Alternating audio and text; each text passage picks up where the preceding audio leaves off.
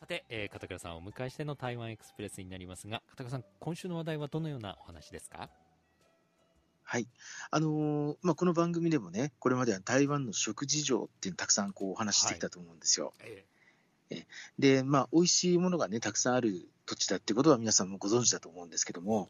えっと、そういう台湾の中で、ここ数年、急激に美味しくなったものっていうのがあるんですよね。え、もともとあのね、皆さんご存知のように、あの、レベルの高いその競争なんですよね、台湾の食ってね。はい。で、しかもどんどん進化していくってことと、あと、外のものをどんどん取り入れる。まあ、これはね、逆に日本も同じだと思うんですけど、日本の食っていうのも、本来日本人がこう、育ててきた、育んできたものだけじゃなくて、外からもたくさんいろんなもの入ってますよね。ええ、でこういうところはね、台湾すごく似てるんですよ。だから本来、その台湾にもともとあったもの、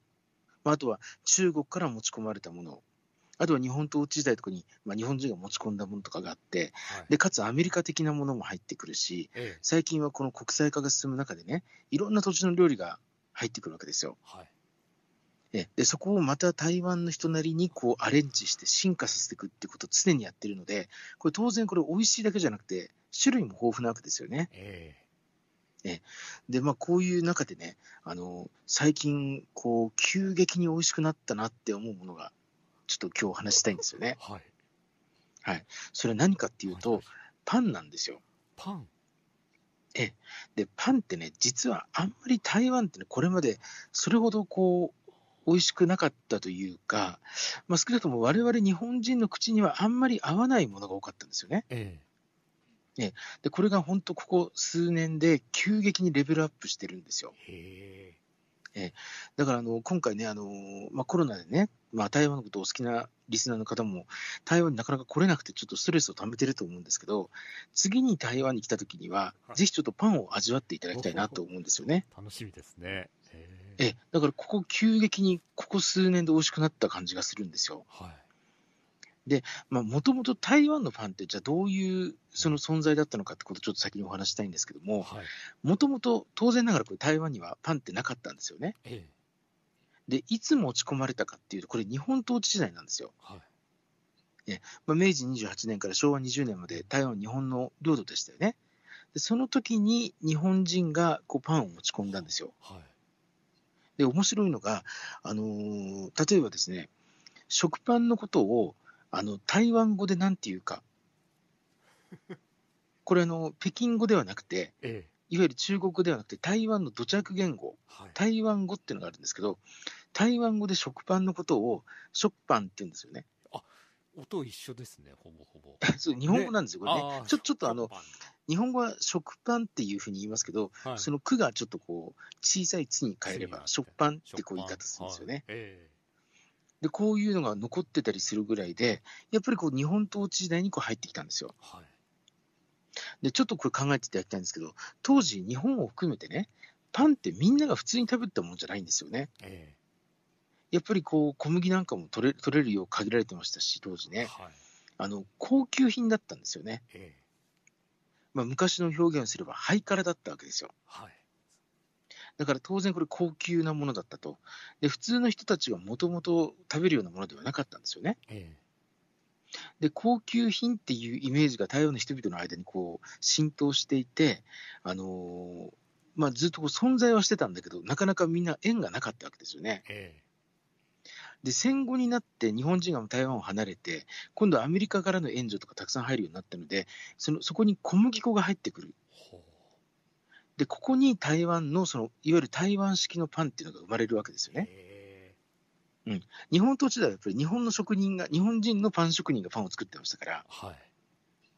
で台湾人は基本的にあの、例えばご飯を食べるときに白いご飯だけ食べませんよね。ええ、おかずがありますよね。で、台湾の人々はこのパンだけを食べるってことをあんまりしなかったんですよ。はい、だからおかずを、まあ、そこに盛り込むことを考えてしまうので、いわゆる菓子パンに近いんですけど、その菓子パンってどっちかというと甘いのが多いですよね。はい、そうですね。そこにこうネギを入れたりですね、ええ、ふりかけみたいなものを入れたりですね、はい、あと伝部ってありますねあ、ああいうのを入れたりして、どんどん味を加えていったんですよ。そうすると、我々日本人の感覚で言うと、ちょっと離れていっちゃうわけですよね。ええ。うん、でここがね、結構、その我々が、例えば私なんかがタイに暮らし始めたときには、やっぱちょっとパンっていうのは、ちょっと、まあ、あんまりあの気が進まないなっていう正直な印象だったんですよ。えー、えところが、これが、あのまあ、2000年に入った頃から変わり始めたというふうによく言われるんですけども、はい、台湾の人々ってものすごく海外旅行するんですよね。えーえ人口は2361万人なんですけど、年間大体半分以上の人は出国するんですよ。はい、だから海外旅行にいっぱい出てるわけですよね、えで。いろんな土地でいろんなパンを食べるので、それを持ち帰ってくる。はい、で、国際化するわけですよね。え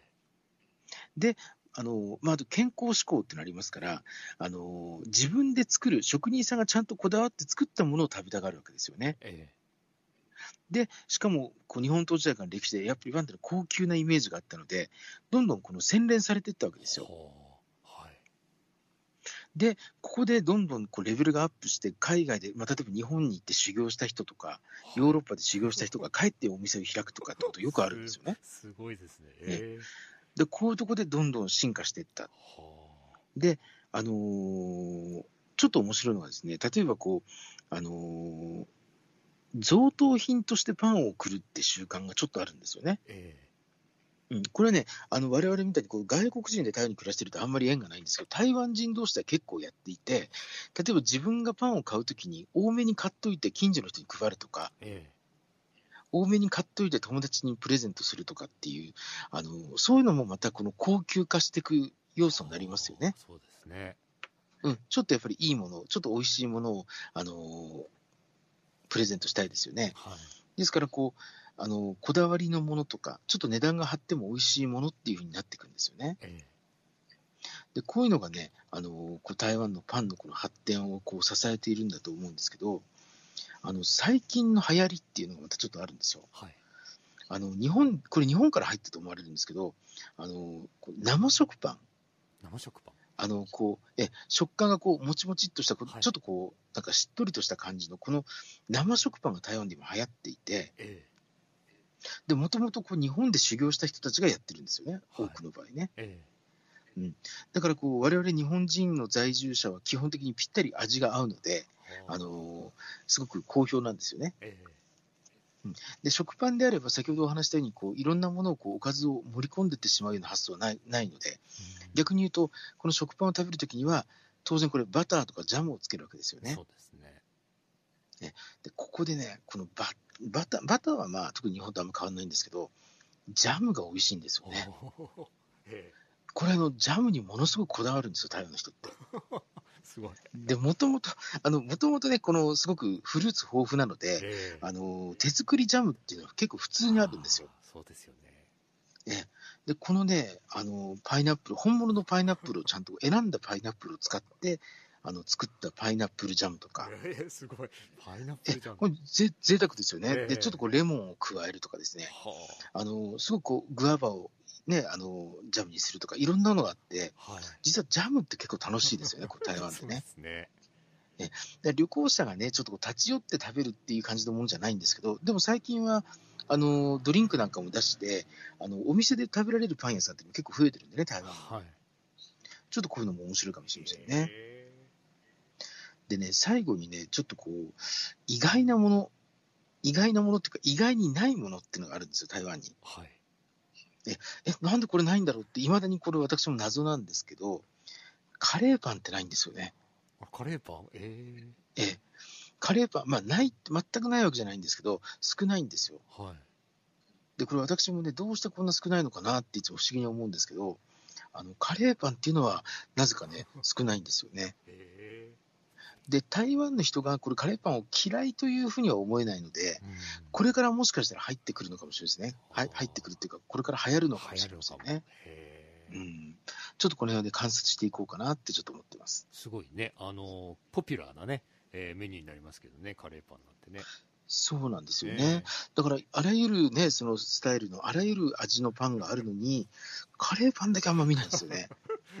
うん、けど、ね、こだわり始めると皆さん、ね、すごいパンが出てくるかもしれないですよね。うん、ただね、カレーパンのルーっていうのはね、結構またね、奥が深いんですよね。あの、カレーがあるからカレーパンが美味しいと限らないので、あの、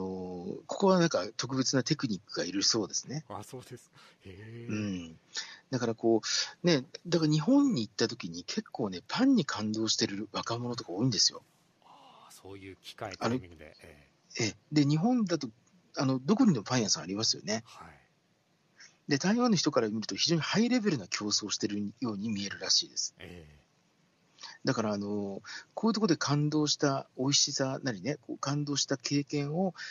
台湾に持ち帰って自分で手掛けるっていう、まあ、このあたりにね、このフットワークの軽さっていうのはまた台湾の面白さじゃないかなと思うんですけどね。ねフィードバックするなんてすごいですよね、そういう旅から。そうですね。ねだからこういうのはね、ちょっと独特な、同じものであっても、ちょっとこの裏にこうある背景が違うっていうかね。はい。うん、面白いですよね。ね。えー、ということでね、あのぜひまた、あの、木の皆さんもね、えー、台湾のパン、ちょっと注目していただきたいと思います。えー、今週もお相手は、台湾在住の片倉義美さんでした。片倉さんどうもありがとうございました。はい、どうもありがとうございました。